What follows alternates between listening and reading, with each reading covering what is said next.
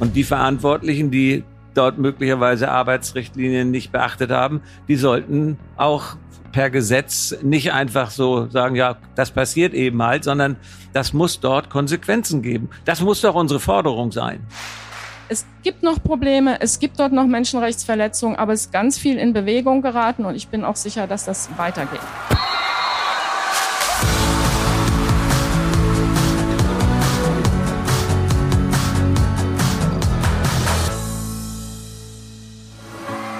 Mehr als ein Spiel.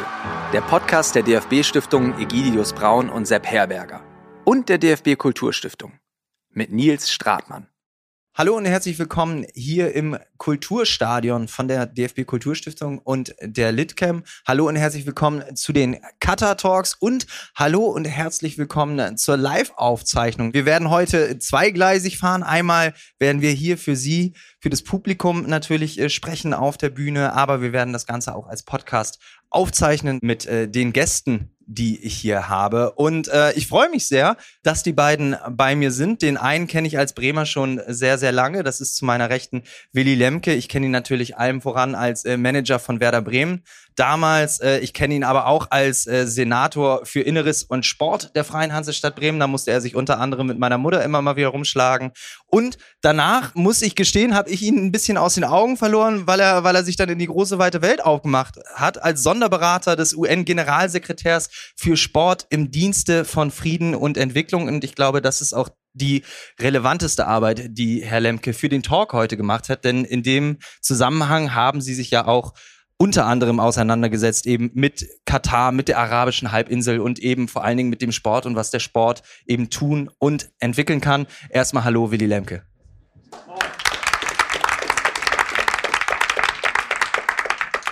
Und zu meiner Linken sitzt äh, Silvia Schenk. Da muss ich gestehen, Silvia Schenk habe ich noch nicht so lange auf dem Schirm gehabt, aber als ich mir dann mal angeschaut hat, äh, was Frau Schenk in den letzten Jahren, Jahrzehnten muss man ja fast sagen, alles äh, auf den Weg gebracht hat, wie sie sich eingesetzt hat, nicht nur im Sport. Silvia Schenk ist nicht nur äh, deutsche Meisterin im 800-Meter-Lauf und Olympiateilnehmerin 1972, sondern vor allen Dingen auch neben dem Sport wahnsinnig aktiv gewesen und da noch viel, viel mehr Meter gemacht als Anwältin, als Richterin und vor allen Dingen immer wieder als Kämpferin für die Menschenrechte und als solche äh, gemeinsam mit Transparency International beziehungsweise damit der Abteilung Sport immer wieder natürlich auch mit dem Thema Katar in Berührung gekommen. Und Katar, das ist heute das große Thema, über das wir hier sprechen wollen und die Weltmeisterschaft dort. Aber erstmal, hallo Silvia Schenk. Hallo, guten Morgen. Ja, an Katar und an der Weltmeisterschaft kommt man im Moment natürlich in der Sportberichterstattung überhaupt nicht dran vorbei. Überall wird drüber gesprochen sportlich vor allen Dingen, aber auch immer wieder nicht sportlich. Und äh, ich glaube, das ist schon mal ein ganz, ganz wichtiger Punkt, dass äh, wenn wir auf diese Weltmeisterschaft gucken, dass man äh, immer auch schaut, wo findet die statt, äh, was, was passiert eigentlich vor Ort außerhalb der Plätze. Das ist schon mal wahnsinnig relevant und wir wollen heute eben mit diesen beiden ExpertInnen da nochmal viel, viel tiefer ins Thema reingehen. Allem voran aber, da dies ja auch eine Podcast-Aufzeichnung ist von mehr als ein Spiel, muss ich natürlich, und da fange ich bei Ihnen an, Frau Schenk, immer die allererste Frage stellen. Warum ist Fußball mehr als ein Spiel?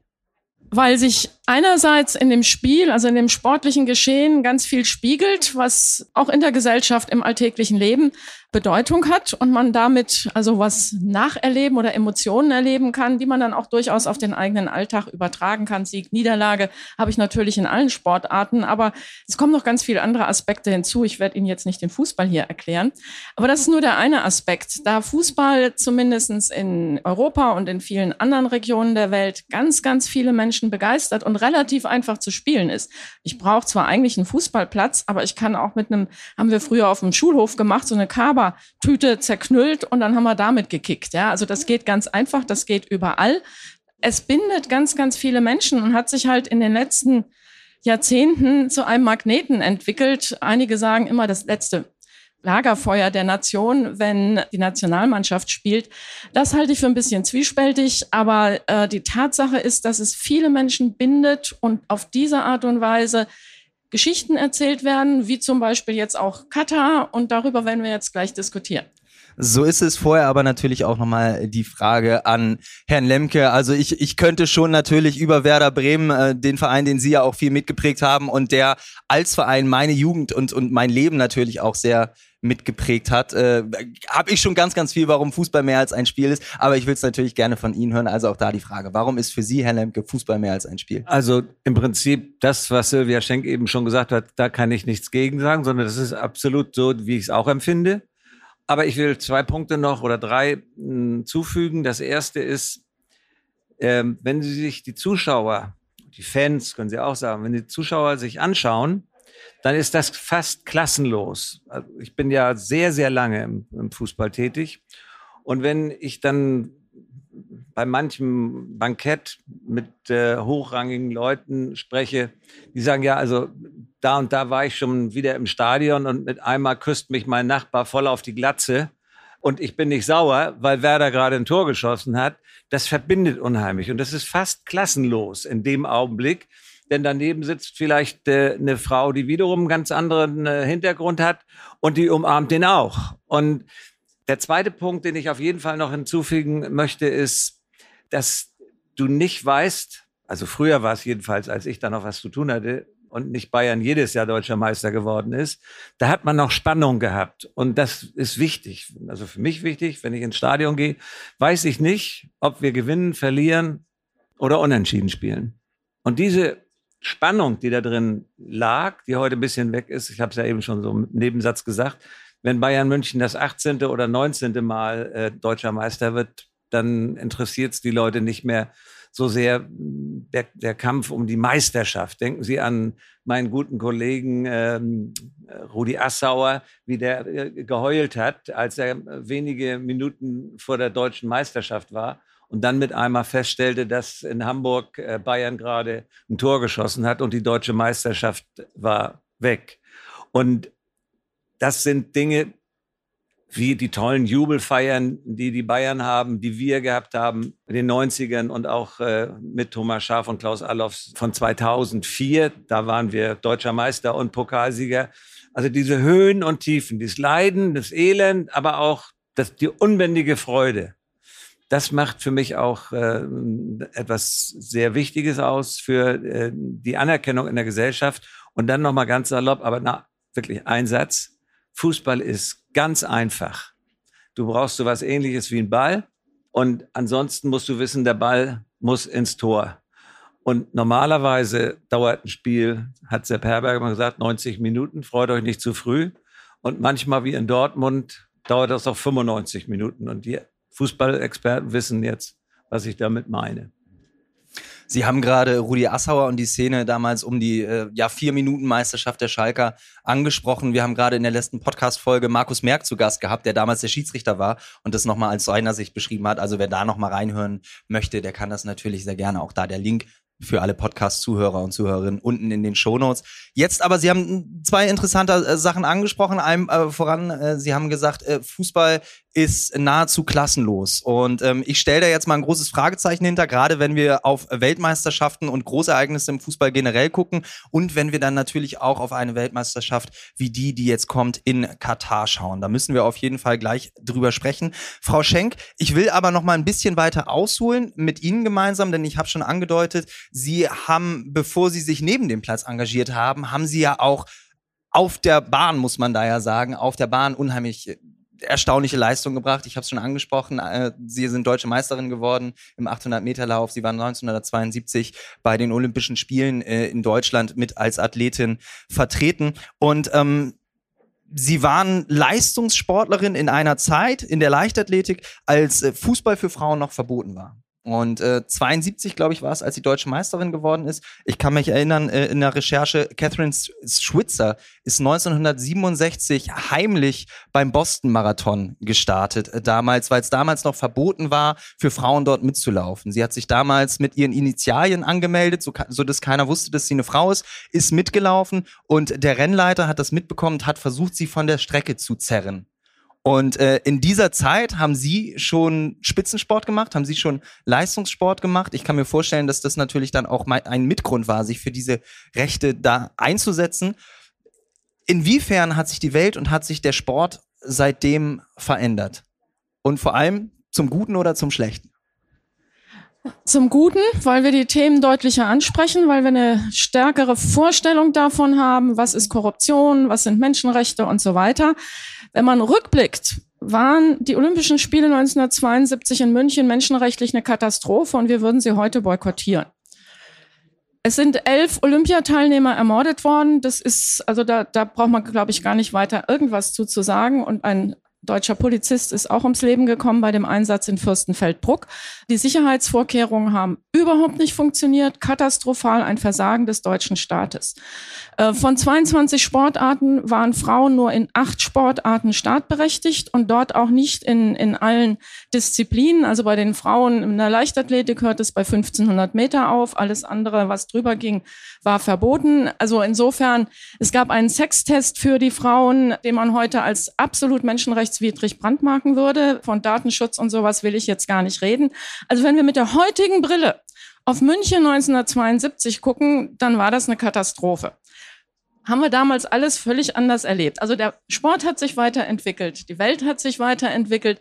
Aber ich fange meine Vorträge jetzt, wenn ich über Sport und Menschenrechte äh, halte, immer damit an, dass ich sage, ich habe mache seit über 50 Jahren beschäftige ich mich mit Sport und Menschenrechten, weil ich nämlich 1971 eines der ersten Plakate der Trim-Bewegung in mein Zimmer gehängt habe. Da stand drauf, Sport ist nicht nur Männersache. Das ist ein Teil dessen, was wir heute unter Menschenrechten verstehen, nämlich für Diversität, für Inklusion, für Gleichberechtigung einzutreten. Oft habe ich den Eindruck, dass gerade in Deutschland, aber auch in anderen äh, Ländern Menschenrechte noch sehr eng und verkürzt gesehen wird. Und deshalb freue ich mich jetzt drauf, dass wir hier die ganze Stunde über Menschenrechte diskutieren. Ja, das müssen wir natürlich äh, unbedingt. Ja, Sie haben es schon angesprochen, dass natürlich äh, das Bewusstsein dafür sich in den Jahren und Jahrzehnten immer weiter verändert hat und äh, dass natürlich immer über große Turniere viel Aufmerksamkeit kommt auf gewisse Themen und äh, glücklicherweise eben seit den letzten Jahren auch immer wieder auf das, was neben, neben dem Platz, neben den großen Events passiert. 1972 will noch mal einmal ganz kurz dabei bleiben weil das für mich auch für das Thema Katar wichtig ist, um die Beweggründe dahinter zu verstehen. Äh, wenn wir auf den Fußball gucken, dann redet man ja immer davon, dass der WM-Sieg 1954 wahnsinnig wichtig war, nicht nur für den Sport, sondern für das gesamte Land, wieder einen Stolz zu empfinden, was erreicht zu haben, wieder in der Welt für etwas anderes als den Zweiten Weltkrieg gesehen zu werden. Und ich glaube, da waren auch die Spiele 1972, war die Idee dahinter eben über so ein Großereignis in, in Deutschland, so wie wir es 2006 dann auch hatten, die Welt zu Gast bei Freunden, eben das eigene Image, die, die Möglichkeit zu nutzen, sich wieder selbst neu zu präsentieren und damit dann der Link zu Katar. Würden Sie sagen, dass das vergleichbar ist? Eben die Intention zu sagen, wir wollen uns über ein Großereignis, wollen wir, wollen wir uns zeigen, wollen wir zeigen, dass wir nicht die Bösen sind, dass wir nicht die Schurken sind? Also ob die das so gesehen haben in Katar, kann ich jetzt nicht beurteilen. Ich war nicht dabei, als sie sich zur Bewerbung entschlossen haben. Aber es ist generell so, dass große Sportveranstaltungen dazu dienen, sowohl im eigenen Land als auch nach außen etwas zu demonstrieren, dass man das hinbekommen kann, dass man das organisieren kann, dass man innovativ ist, gastfreundlich und so weiter und so fort. Das mag dann aber variieren. Also wir haben ja, wenn wir jetzt auf die letzten 20 Jahre zurückschauen, die Entwicklung gehabt, dass gerade kleine Staaten, die durch starke Ressourcen reich geworden sind. Das ist ja jetzt nicht nur Katar, das ist ja Saudi-Arabien. Ja, die haben jetzt die Winterspiele, die asiatischen, in ein paar Jahren. Das ist aber auch Aserbaidschan, Kasachstan und diese Länder, die, die es vorher gar nicht gab, solange es die Sowjetunion noch gab, dass die jetzt auch angefangen haben, ganz intensiv in den Sport zu investieren, mit Veranstaltungen, mit Kongressen, mit, mit aber auch großen Wettkämpfen um einerseits sich überhaupt erstmal bemerkbar zu machen auf der internationalen Landkarte, aber auch Identifikation im Inneren und vielleicht auch das andere, eine oder andere nach außen zu demonstrieren. Und was Katar betrifft, Katar geht sehr strategisch vor. Die haben 2007 oder 2008 eine Vision Katar 2030 beschlossen haben dort schon postuliert, dass sie die Frauen anders bewerten müssen in ihrem eigenen Land, dass sie für die Migrantenarbeiter was machen müssen, dass sie sich unabhängig machen müssen von äh, anderen Ländern, weil sie sehr stark auf Einfuhren angewiesen sind. Trinkwasser und so weiter ist alles da nicht ausreichend vorhanden. Und dass sie sich unabhängig machen müssen langfristig von ihren Gasvorkommen, weil sie gesagt haben, irgendwann ist das vorbei. Und äh, da müssen wir ja immer noch unseren Lebensstandard halten. Und deshalb sind die da also so an, äh, die nächst, an die Zukunft rangegangen. Und da war dann und ist die WM-Bewerbung und jetzt die Durchführung der WM ein Baustein, um einerseits Innovationen voranzubringen, sowohl technisch äh, als auch baulich, Und zum anderen aber auch, um, und das ist ein langer Prozess, da sind wir halt noch mittendrin in, in der Diskussion auch mit Katar, um Veränderungen im sozialen Bereich, in, in, in, bei den Gesetzen und so weiter voranzubringen. Also das, was jetzt durch Druck dann auch passiert ist, dass nämlich sehr stark Arbeitsrecht und andere Dinge geändert wurden in Katar, war von einigen von Anfang an Plan für diese WM. Sie sagen, es geht da unter anderem auch darum, eben den eigenen Lebensstandard zu halten. Wenn man über Katar spricht, muss man natürlich auch sagen, dass es da nicht nur einen Lebensstandard gibt, sondern mindestens zwei. Und das ist der eine der, der Bevölkerung, die eben vor Ort lebt, die die Staatsbürgerschaft haben, die, die ein, ein, ein tolles Gesundheitssystem haben, ein, ein, ein tolles äh, Kultur- und, und Bildungssystem haben, die auf alles äh, Zugriff haben. Und dann gibt es die Gastarbeiter, die große Mehrheit in diesem Land eben ja, betragen. Und die können, glaube ich, was das angeht, äh, da können sie nur von träumen. Also da haben wir, haben wir alle die Bilder gesehen, da haben wir natürlich auch alle immer mal wieder Zahlen gehört von, von Toten und so weiter. Ähm, sicherlich ist es so, dass da viel getan wird. Da müssen wir auch gleich nochmal drüber sprechen, was eigentlich da gemacht wurde.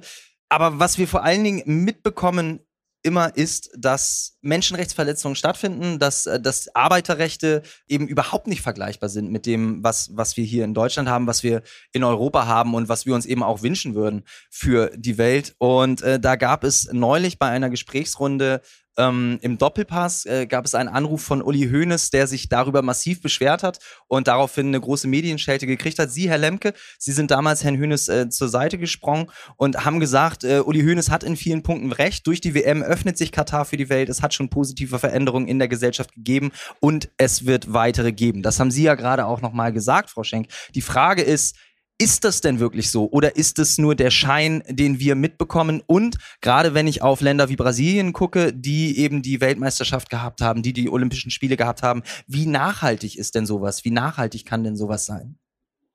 Ja, das ist äh, sehr, sehr schwer vorherzusagen, aber ich gehöre auch zu denen, die sagen, hoffentlich gelingt es, das, was im Fluss ist, was Sylvia Schenk eben uns beschrieben hat, äh, vielleicht kann Silvia nachher nochmal zum, ähm, zum Kafala-System was sagen. Da ist sie deutlich besser im Film als ich, denn ich bin seit sechs Jahren schon in Rente und nicht mehr im Thema. Aber logischerweise kann man ja gewisse Quellen dann auch bekommen oder auch direkte Ansprechpartner noch in Katar haben, um sich zu erkundigen, wie sieht's denn tatsächlich aus? Denn eine Sache ist ja, dass man ein Gesetz verändert und das Kafala-System oder das Gesetz, das dazu führt, dass den äh, Gastarbeitern äh, die Pässe abgenommen werden, dass sie keine Möglichkeit haben, während ihres Vertrags rauszugehen dass sie äh, zum Teil ähm, kein Geld ausgezahlt, also keine Gehälter, keinen Lohn bekommen haben. Das ist ja völlig indiskutabel. Und dass die,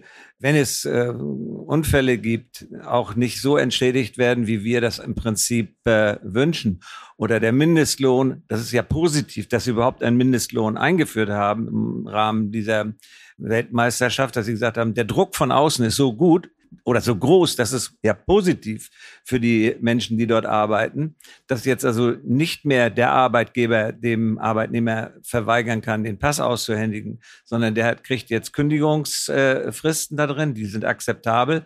Und da hat sich aus meiner Sicht von außen meines Erachtens etwas getan. Es kommt nur darauf an, und das wird ja kritisiert jetzt auch noch äh, von einigen Organisationen, dass das zwar auf dem Papier gut aussieht, ja, die haben das alle zu, dem alle zugestimmt, aber ob das auch alles umgesetzt wird, das ist ja die große Frage und da wünschte ich mir von Herzen, dass die Veranstalter, also FIFA, nicht nur alles hochjubelt, sondern sich vielleicht auch den Kritikern einmal anschließt und sagt, wir möchten aber eine Veränderung haben, weil wir die Hoffnung haben, dass sich auch nach der WM für die Menschen etwas verändert. Nur mal, also, weil ich nicht sicher bin, ob Sie das so wissen über Katar. Es gibt da ungefähr 1,8, 1,9 Millionen. 2,2. 2,2, was da, die gewachsen sind in den letzten sechs Jahren. Die Bevölkerungsraten, also 2,2 und 300.000 Kataris äh, gibt's da. Das hoffen wir alle, dass sich das zum Positiven verändert. Aber wir sind nicht sicher. Wir können auch gar nicht sicher sein. Finde ich ganz neugierig, wenn du die Argumente dafür lieferst, weil ich habe mit ganz vielen Leuten seit meinem Interview in der Sportbild gesprochen, die sagen, ach du äh, redest das alles so gut und so positiv. Ja, ich habe die Hoffnung. Vor, vor 30 Jahren wusste ich überhaupt nicht, wenn sie mich gefragt hätten, wo liegt eigentlich Katar? Habe ich gesagt, irgendwo in Südostasien. Und ich wusste auch nicht, dass die erst seit 1971 als Staat existieren. Ich hatte überhaupt gar keine Ahnung von den Menschenrechtsverletzungen. Stellung der Frau, darüber, sag ich mal, da weiß man eigentlich so Bescheid. Aber da haben wir alle die Hoffnung, dass sich das fortsetzt und nicht die die Akten schließen und sagen, wir haben ein wunderbares Spektakel gehabt. Sie müssen sich vorstellen, das Land ist so klein wie Schleswig-Holstein und hat jetzt acht unglaublich wunderbare, tolle, perfekte Stadien geschaffen.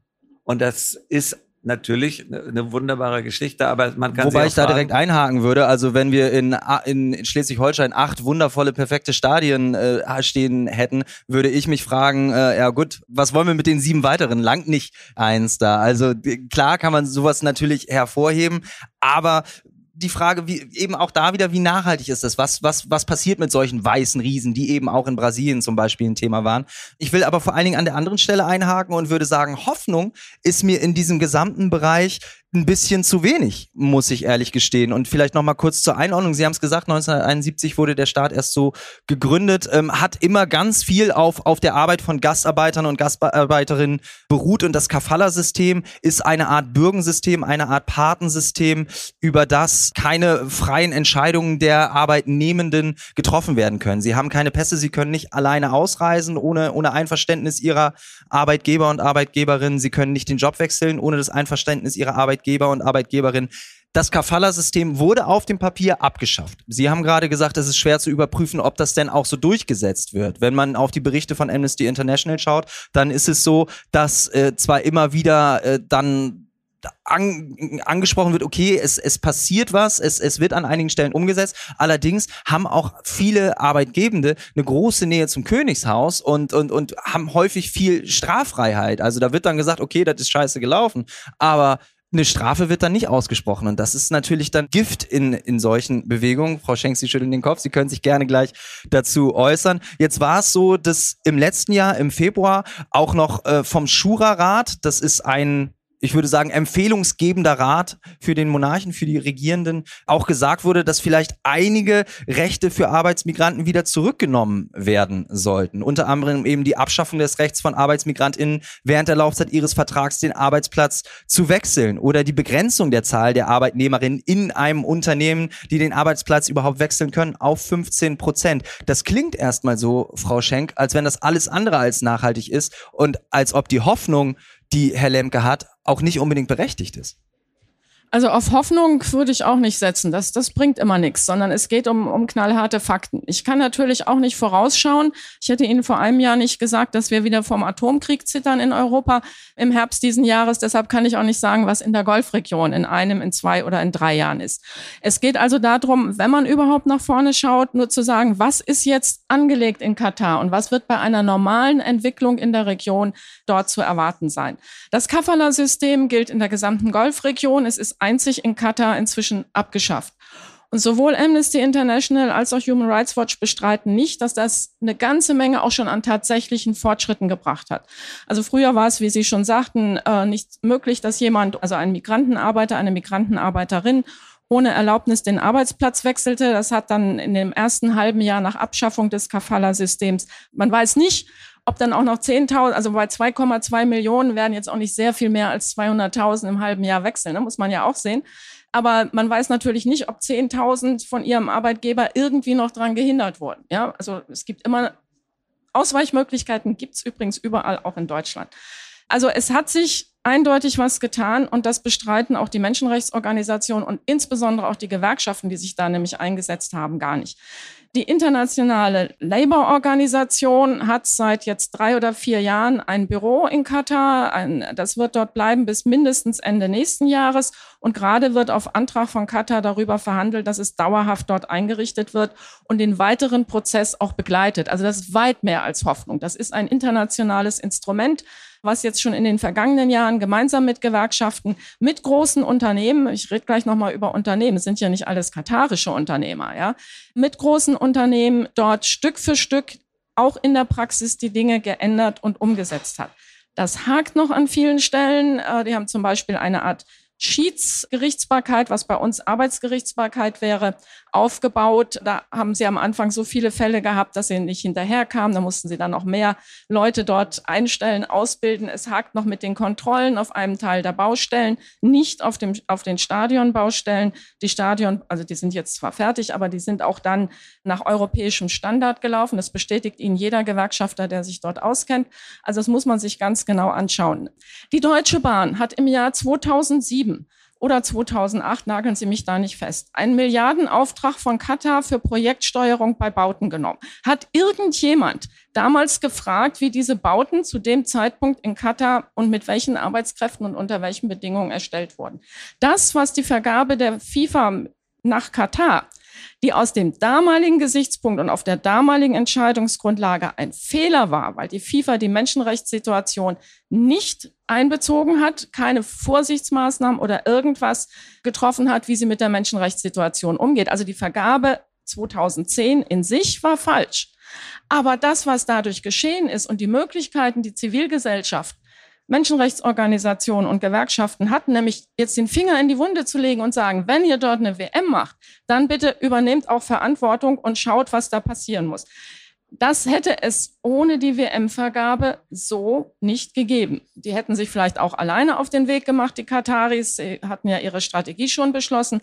Aber äh, das wäre ein völlig anderer und viel langsamerer Prozess gewesen. Es ist nicht zu Ende, da muss noch sehr viel mehr gemacht werden. Das ist den Kataris auch äh, bewusst. Ich war vor zwei Wochen bei einer hochrangigen Konferenz in Doha, wo internationale Organisationen, Gewerkschaften, Menschenrechtsorganisationen, die katarische Regierung und andere vertreten waren. Dort sind die nächsten Punkte besprochen worden, was weiter passieren muss. Und ich bin ganz sicher, so schätze ich sowohl die investigativen Journalisten in Deutschland und anderswo als auch die äh, Menschenrechtsorganisationen und Gewerkschaften ein, die werden nicht locker lassen. Im Moment fangen alle gerade an und sagen, wow, jetzt kriegt Saudi-Arabien die Winterspiele, die asiatischen 2029, jetzt müssen die was bauen. Jetzt gehen wir nach Saudi-Arabien und sagen, macht mindestens das, was Katar gemacht hat, damit wir Saudi-Arabien als nächstes auch noch aufräumen. Das heißt, Sie sehen deutlich mehr positive Entwicklungen als negative Entwicklungen durch die Weltmeisterschaft eben vor Ort sowieso aber auch insgesamt für, für die Rechte im Sport, für die Rechte der Minderheiten? Also wir hätten ohne diese FIFA-Vergabe, die wie gesagt in sich eine Katastrophe war, auch mit den Korruptionsvorwürfen im Vorfeld und, und dann ja auch noch hinterher, äh, die jetzt nicht unbedingt alleine oder nur oder überhaupt Katar betrafen, sondern äh, das Exekutivkomitee und im Grunde alle Bewerber damals. Aber ohne dieses absolute Schockerlebnis weltweit hätten wir, glaube ich, im Sport bislang noch nicht so viel in Bewegung gebracht. Die FIFA hat dann nach öffentlichem Druck, nicht von selber, 2016 zugegeben. Also wir sind nicht nur für die vier Wochen der Weltmeisterschaft zuständig, sondern wir sind auch verantwortlich, wie die Stadien gebaut werden. Wir sind verantwortlich, wie es mit den Hotelketten und deren Angestellten dort aussieht. Es sind ja alles internationale Hotelketten. Ja, es ist ja nicht so, dass da nur katarische Unternehmer sind. Das ist Marriott, das ist Hilton und die sind auch schon lange am Markt und die haben auch alle ihre Arbeiterinnen und Arbeiter. Äh, und dann fragen Sie mal, wie die untergekommen waren bislang.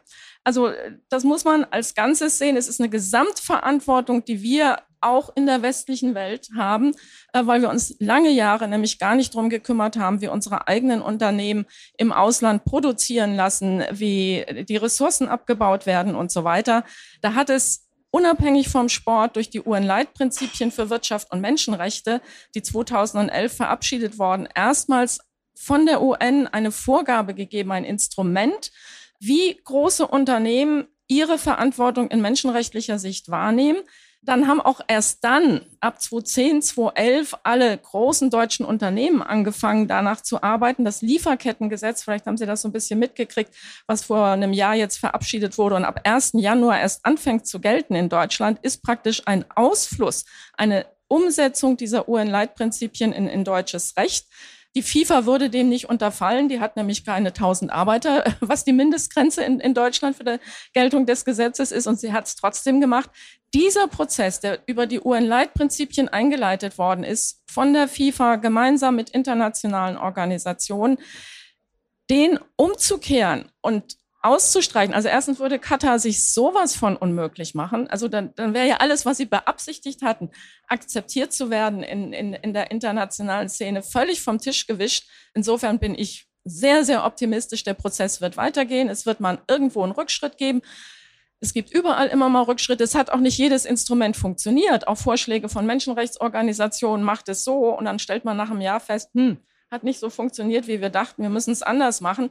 Das gibt es natürlich. Es ist Change Management, der Änderungsprozess eines gesamten Landes. Und das geht nicht von heute auf morgen. Guckt euch an, wie, wie lange wir brauchen, um uns jetzt umzustellen mit all den Dingen, auf die wir uns umstellen müssen. Vielleicht muss man einmal auch die geopolitische Situation von Katar einmal beleuchten. Es ist eben so, dass äh, gerade über die letzten Jahre Katar relativ alleine stand auf der arabischen Halbinsel und äh, isoliert war von den äh, anderen Ländern drumherum, dass äh, Wirtschaftsbeziehungen und so weiter abgebrochen wurden aus verschiedenen Gründen. Dementsprechend natürlich ein großer Drang des Landes da war, sich für Partner, für Verbündete, für die westliche Welt da zu öffnen. Aber also was so ein bisschen durchklingt, ist, wir müssen, wir müssen Geduld haben, wir müssen vielleicht auch verzeihen, wenn Prozesse dort nicht so schnell angegangen werden. Und das geht in eine ähnliche Kerbe, in die Sie auch gegangen sind, Herr Lemke, als es darum ging, äh, um, um das, was Uli Hoeneß gesagt hat und wie Sie ihn verteidigt haben. Sie haben eben gesagt, wir dürfen unsere Standards nicht auf die ganze Welt übertragen ich habe das gelesen, habe gedacht, warte mal, doch, wir sollten uns große, große Mühe geben, unsere Standards auf die ganze Welt, was unsere Ansicht auf, auf Menschenrechte angeht, auf die ganze Welt zu übertragen. Wir sollten nicht sagen, ah, das ist schon okay, dass die das anders sehen, eben gewissen äh, Grundding. Es heißt ja immer, äh, Menschenrechte sind nicht verhandelbar.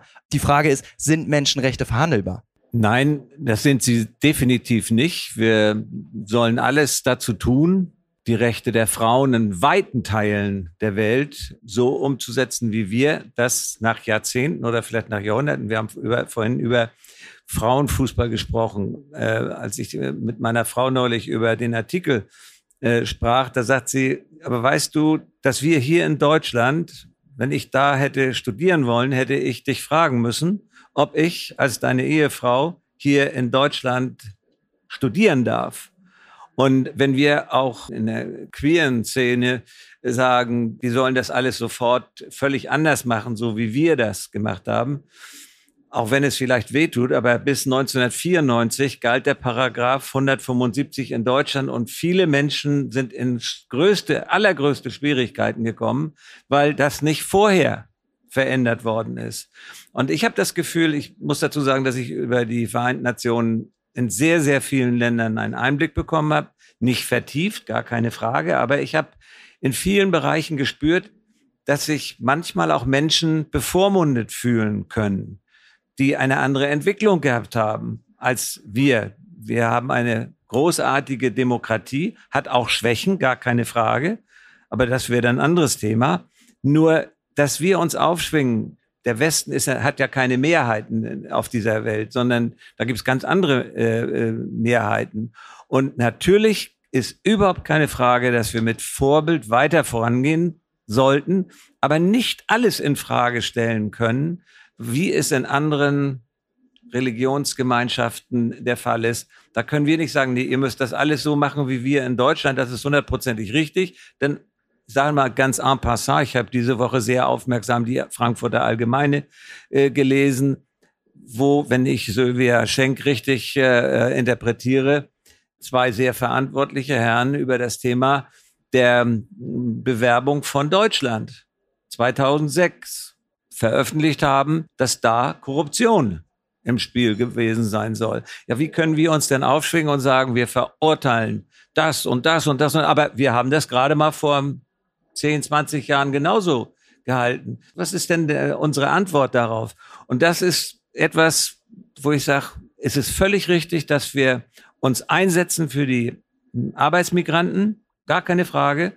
Die müssen den Opfern auch äh, andere Summen äh, bezahlen. Wenn da einer äh, auf einer Baustelle WM-Baustelle, ich weiß nicht, wie viel das waren, ist auch irrelevant. Wenn da einer zu Tode kommt, dann muss der von einem der reichsten Staaten der Welt anständig entschädigt werden. Und die Verantwortlichen, die dort möglicherweise Arbeitsrichtlinien nicht beachtet haben, die sollten auch per Gesetz nicht einfach so sagen, ja, das passiert eben halt, sondern das muss dort Konsequenzen geben. Das muss doch unsere Forderung sein. Ein großes Problem ist, äh, dass viele nicht entschädigt werden, die im, im Rahmen dieser, dieser Arbeiten äh, zu Tode kommen, weil die Tode gar nicht untersucht werden.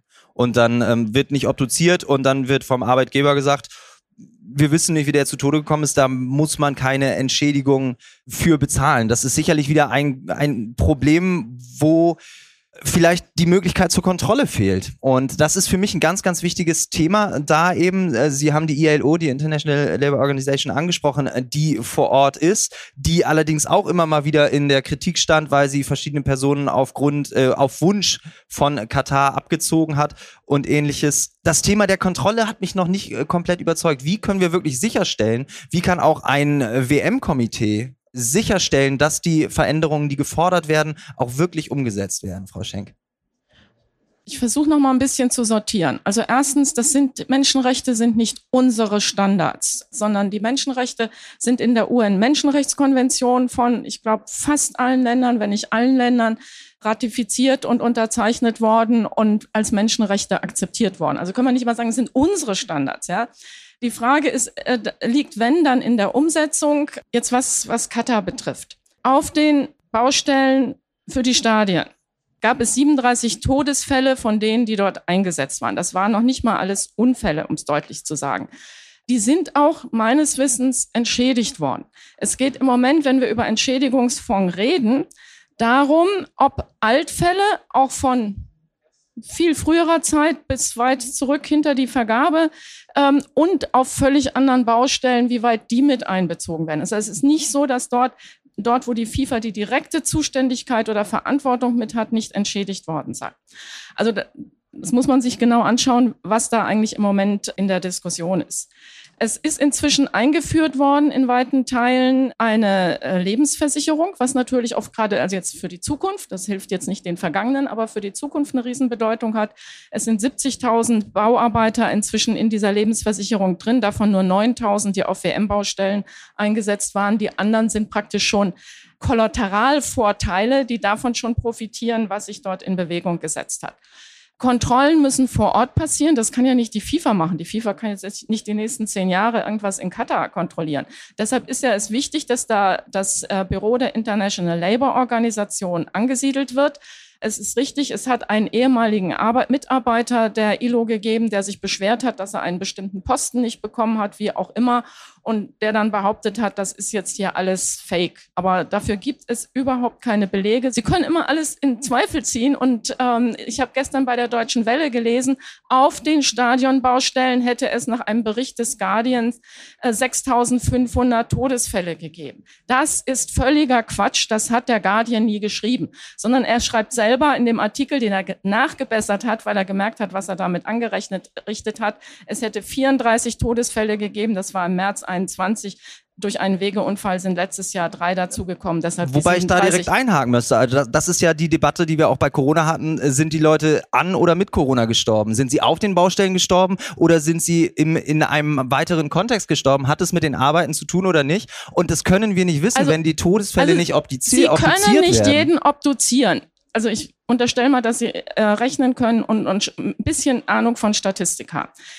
Der Guardian hat Folgendes gemacht. Der ist zu fünf Botschaften in Katar gegangen, von Ländern wie Nepal, Indien, die Philippinen und dann noch zwei, Pakistan und noch eins. Und hat gefragt, in den letzten zehn Jahren, wie viele von euren Staatsbürgerinnen und Staatsbürgern sind in Katar verstorben? Hat nicht nach Bauarbeitern oder gar nichts gefragt. Aus diesen fünf Ländern sind 1,2 Millionen Menschen in Katar. Das ist der größte Anteil von, von den 2,2 Millionen Migrantenarbeitern, die es insgesamt gibt. 1,2 Millionen. Von diesen 1,2 Millionen sind 6.500 in zehn Jahren verstorben. Macht im Schnitt 650 pro Jahr. Schauen Sie sich die deutschen Todesraten der 20 bis 45-Jährigen an, dann kommen Sie auf die gleiche Plus-Minus-Zahl. Das ist also per se, spricht das nicht für Menschenrechtsverletzungen. Sie müssen sich die Fälle im Einzelnen anschauen.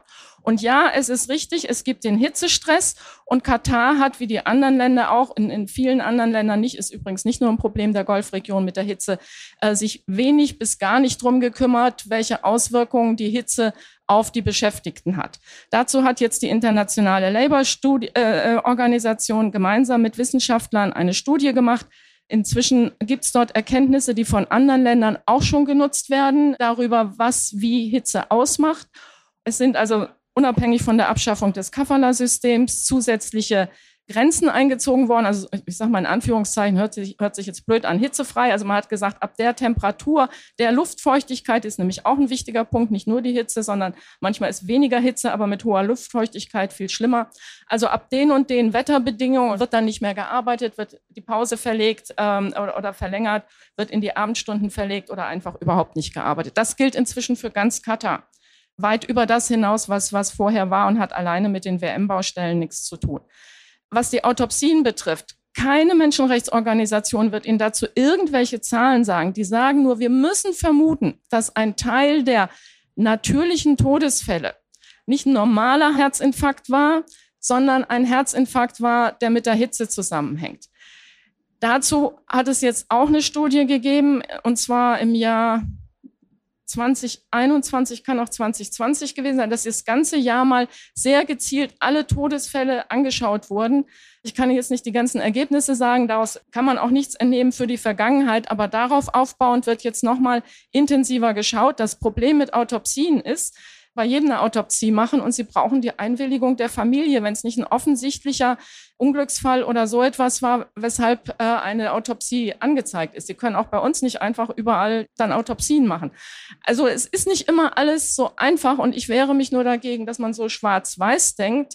Es gibt noch Probleme, es gibt dort noch Menschenrechtsverletzungen, aber es ist ganz viel in Bewegung geraten und ich bin auch sicher, dass das weitergeht ich glaube, darauf können wir uns definitiv einigen, dass eben wirklich viel passiert ist und äh, ja, dass man äh, quasi die äh, Bedingungen und die Rechte von 2009, 2010, äh, als als die WM-Vergabe stattgefunden hat, eben 2010 zu heute, dass sich da wahnsinnig viel verändert hat und dass das natürlich gut ist und wir alle ja hoffen können und Sie sagen, gute Hoffnung sein können, dass das auch so weitergehen wird. Wenn wir nochmal auf andere Themen schauen, Herr Lemke, Sie haben es angesprochen, der Fußball der Frauen ist äh, wichtig, eben auch bei der WM-Vergabe muss, äh, muss festgelegt sein, dass in den Ländern, wo das stattfindet, dass auch Frauenfußball gefördert wird, dass es Nationalmannschaften gibt, dass es Teams gibt. In Katar war es so, 2009 wurde eine nationale Fußballauswahl der Frauen gegründet. Im Oktober hat die dann 2010 ihr erstes Länderspiel gemacht, anderthalb Monate später wurde dann die WM nach Katar vergeben. Danach war das Frauenteam kaum noch aktiv und wurde auch nicht mehr in der Weltrangliste geführt. Das wirkt jetzt auch erstmal nicht so, als wäre es eine sehr nachhaltige Arbeit, die da stattfindet und als wäre das im großen Interesse da eben auch, Sie haben die acht tollen und perfekten Stadien angesprochen, da den Fußball nachhaltig eben auch ins Land für Männer und Frauen nach vorne zu bringen. Also das ist ein Beispiel, das mich dann eher nachdenklich äh, werden lässt, weil ich war eben ganz überrascht, als Silvia Schenk sagte, sie ist sicher, dass sich da etwas weiter positiv entwickelt. Ich, ich habe gesagt, ich hoffe das, weil viele Indizien sprechen ja dafür. Das hat, äh, haben wir ja eben auch entsprechend gehört. Aber sicher sein kann ich auf keinen Fall, sondern dann würde ich erst gerne sagen, lass uns das abwarten, wie die Kontrollen auch sind. Was haben wir noch für Möglichkeiten? Wird die ILO weiterhin, also die Arbeiterorganisation, wird die weiterhin dort äh, sein? Da kann man überhaupt noch nicht sicher sein, sondern das kommt darauf an, wie sich die nächsten Monate, Jahre entwickeln. Und das mit dem Frauenfußball, also da sage ich mal aus meiner Erfahrung, Fußballtraining bei den Temperaturen in Katar im Sommer, da hätte ich keine Lust zu. Wenn Sie da aus dem Haus rausgehen, dann ist es so, als wenn Sie ein Brett vor den Kopf kriegen. So ist die Hitze, dann, ähm, die Sie da empfinden bei 45 oder 48 Grad. Da hätte ich jetzt nicht so ganz große, große Lust zu. Und ich kann mir vorstellen, der Reichtum der Kataris, die lässt sie leider auch nicht so aktiv Sport treiben, wie es in anderen Ländern wie bei uns ist. Ich habe das jedenfalls bei meinen relativ vielen äh, Aufverteilten überhaupt nicht so gesehen, sondern dass die Erwachsenen zwar immer versucht haben, die Kinder auch zu motivieren, Sport zu treiben, aber wenn das nachher ausschließlich im Hallenbereich stattfindet, dann ist Fußball eher ungeeignet. Es gibt zwar auch logischerweise äh, dort äh, Fußballhallen, wo die Frauen dann äh, trainieren könnten. Aber das ist sicher keine Sportart, die jetzt, wo wir sagen würden, das hat nur annähernd den Stellenwert, den bei uns hat. Wir können doch sehr glücklich sein, dass nach der großartigen Europameisterschaft die Zuschauerzahlen enorm gestiegen sind, das Interesse enorm gestiegen ist, die Fernseheinnahmen enorm gestiegen sind für den Frauenfußball. Das ist eine sehr positive Entwicklung. Die sehe ich allerdings Silvia, mach mich äh, korrigieren, die sehe ich in Katar nicht im Frauenfußball. Ja, ich will nur mal kurz einmal zu den Zeiten was sagen. Also das ist nicht so, die haben die Frauennationalmannschaft gegründet und nach der Vergabe gleich wieder aufgegeben. Die Monika Stab, hier in Frankfurt ja gut bekannt, war ja Nationaltrainerin in Katar für zwei Jahre, glaube ich. Das muss so 2015, 16 gewesen sein. Also da hat die Frauennationalmannschaft noch existiert. Das Problem ist, Sie haben vorhin gehört, es gibt 300.000 Kataris in Katar. Das ist jetzt keine große Bevölkerung. Ne? Dann nehmen Sie die Hälfte, sind 150.000 circa Frauen. Also da eine Nationalmannschaft aufzubauen, vor allen Dingen, wenn die keine sportlichen Vorerfahrungen haben, weil das alles sich jetzt erst so langsam dort entwickelt, ist nicht so einfach. Die haben, und ich habe mit der Monika Stab da ja auch drüber gesprochen, die haben dann ihre internationalen Spiele gemacht und immer eins auf die Mütze gekriegt, ne? 10 zu 0 oder sonst irgendwas das kommt dann noch hinzu zu den Wetterbedingungen dort. Also, dass dann unter Umständen die Lust irgendwann verloren geht, kann ich verstehen. Wir haben inzwischen aber die Situation, dass zum Beispiel in Saudi-Arabien, da ist die Monika Stab ja jetzt Nationaltrainerin, dass dort eine ganze Liga aufgebaut worden ist. Und ich bin deshalb sicher, dass sich in der gesamten Region und wenn die Blockade jetzt die ja drei Jahre war und, und dann Katar auch von allem Umfeld abgeschnitten hat. Da konnten die mit den Emiraten oder mit Saudi-Arabien überhaupt nicht mehr Fußball spielen. Also hätten immer irgendwo noch ganz woanders hinfahren müssen, um, um international spielen zu können so dass da durchaus die Möglichkeit besteht, dass sich wieder was entwickelt. Aber ich muss ganz ehrlich sagen, man muss auch nicht in, in jedem Land Frauenfußball zum Nationalsport machen. Die wäre froh, wenn in den arabischen Ländern Frauen Gymnastik, Fitness und sowas alles machen würden und auch mal laufen gehen könnten, weil es ist meistens auch viel gesünder. Da macht man sich die Knie nicht ganz so schnell kaputt. Wenn wir aber über Frauen sprechen, dann bitte über die Hausangestellten in Katar. Wir reden immer über die Migrantenarbeiter, aber wir reden nicht über, also die Bauarbeiter, aber nicht über die Hausangestellten. Das ist das, wo wir mit der Kontrolle, wo selbst ILO und andere mit der Kontrolle Probleme haben, weil das sind ja isolierte Arbeitsverhältnisse. Man ist in, in einem Haushalt als einzelne Frau oder vielleicht manchmal zu zweit kann sich nicht zusammentun, wie es Bauarbeiter können, die, die ja zu 2000 auf einer Baustelle sind. Da gilt zwar jetzt inzwischen für die Hausangestellten auch die Abschaffung des Kafala-Systems, auch der Mindestlohn und alles, aber da ist die Kontrolle und die Umsetzung sehr viel schwieriger. Daran wird jetzt inzwischen gearbeitet, aber alle, wenn wir über Frauen in Katar reden, sollten dann über dieses Thema bitte auch sprechen. Und wie steht es generell um die Frauenrechte in Katar, auch für die Staatsbürgerinnen? Es ist ein islamisches Land. Deshalb gelten dort immer noch so Gesetze, dass die Frau offiziell nicht ausreisen darf, ohne dass Vater oder Mann oder sowas zugestimmt hat. Ich habe aber ganz viele ganz tolle Frauen in, in Katar getroffen, von denen ich mir nicht vorstellen kann, dass sie sich jedes Mal die Erlaubnis holen. Also es ist ein Land im Umbruch. So würde ich es sehen. Sie müssen an Gesetzen auch Verbot von, von homosexuellen Beziehungen, da muss dringend dran gearbeitet werden. Das muss aufgehoben werden. Das wird zwar in weiten Teilen im Moment nicht mehr angewandt, aber wir wissen das ja, solange es noch besteht, ist immer, immer das Drohpotenzial da. Da muss auch die Diskriminierung aufhören für die LGBTIQ-Community im Land. Äh, das ist in der arabischen Welt, in der islamischen Welt ein Problem. Das ist etwas, wo wir auch in, gerade in den kommenden Monaten und Jahren dann auch nochmal drauf achten müssen. Und äh, es gibt ein Gesetz, das besagt, dass nicht ehelicher, also außereheliche Geschlechtsverkehr strafbar ist. Das führt dazu, dass wenn eine Frau, eine verheiratete Frau eine Vergewaltigung anzeigt und dann nachher sich nicht nachweisen lässt, dass sie vergewaltigt wurde, der Mann sagt, es war einvernehmlich, sie unter Umständen sich strafbar gemacht hat, weil sie einvernehmlich außerehelich Geschlechtsverkehr hatte. Das ist etwas, wo, wo auch drauf geguckt werden muss, wo äh, einmal das Gesetz geändert werden muss und eine Forderung der Menschenrechtsorganisation. Das geht leider immer unter in, in diesen ganzen anderen Diskussionen. Aber ich halte es für besonders wichtig. Eine Forderung ist auch Safe Spaces äh, für Frauen in, in Katar, sowohl Hausangestellte als auch äh, katarische Frauen zu schaffen. Sie haben es gerade angesprochen. Katar ist ein islamisches Land und dazu gehört eben in dem Fall, Sie haben gerade aufgezählt, gehören die, die sehr ja eigentlich fast nicht existenten Rechte in vielen Bereichen für Frauen, für Menschen aus der LGBTIQ-Community. Ich frage mich da, welches Interesse besteht denn wirklich aus der Sicht der Kataris, sich da so sehr zu verändern und sich aus den eigenen Gesetzen, aus der eigenen Tradition, aus der eigenen Kultur heraus zu entwickeln?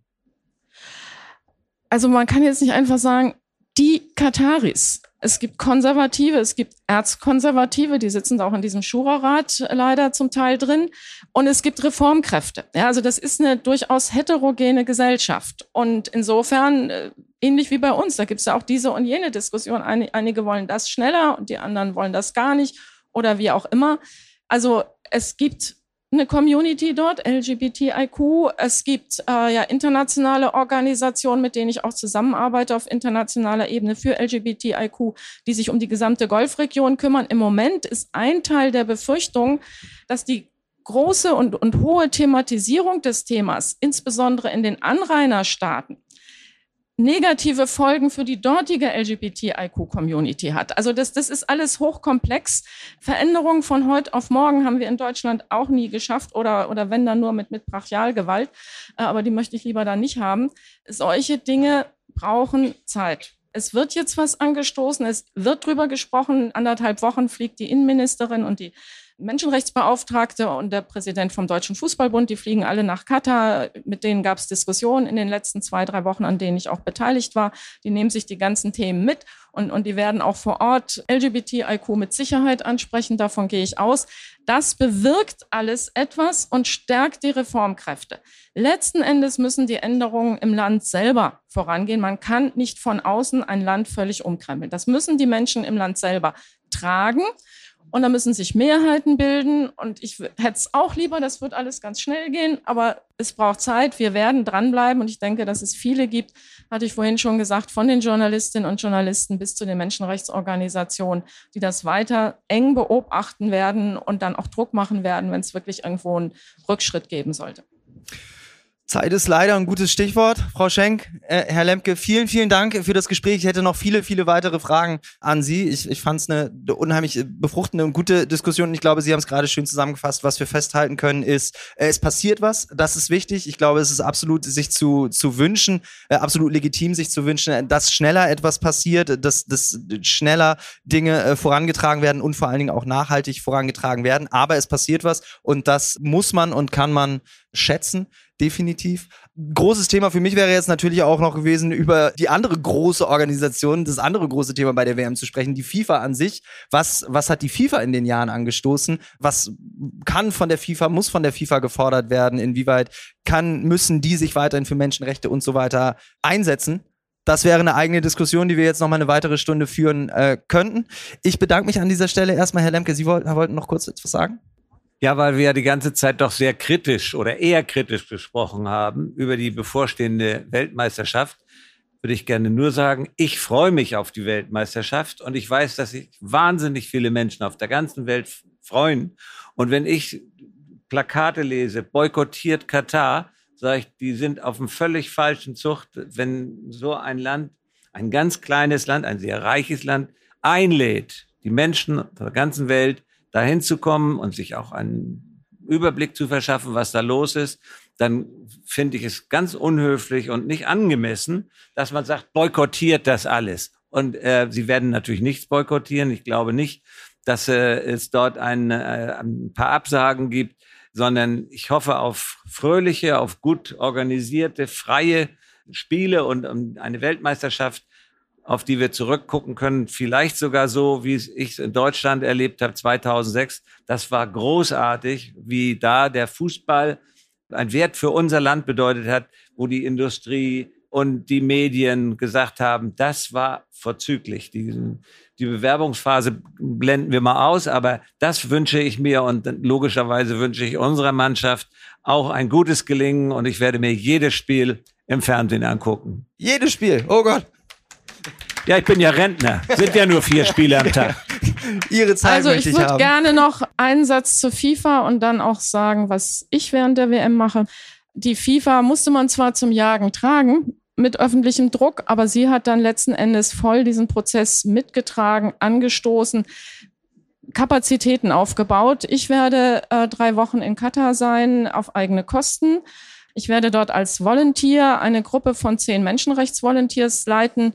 Die FIFA hat oder das Organisationskomitee mit der FIFA hat in der Fanzone und in allen acht Stadien solche Teams mit zehn Leuten, die dort schauen, dass alles mit rechten Dingen gut äh, zugeht, die aufpassen, mit Fans reden. Hat es irgendwas gegeben bei der Security, Diskriminierung, dumme Sprüche, Rassismus, irgendetwas?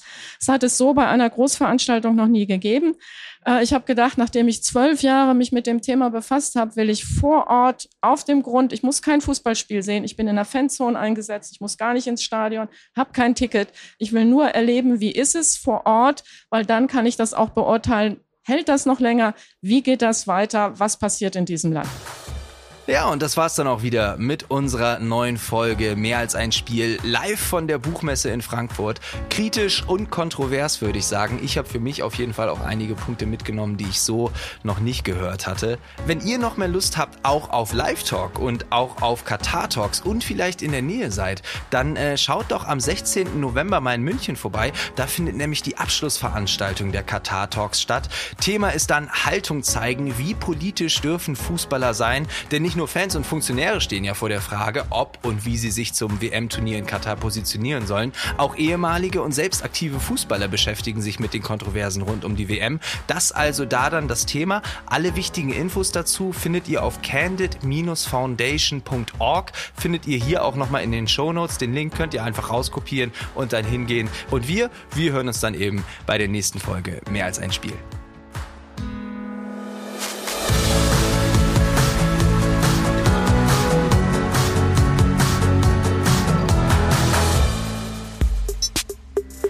Mehr als ein Spiel, der Podcast der DFB Stiftungen ist eine Produktion von Maniac Studios.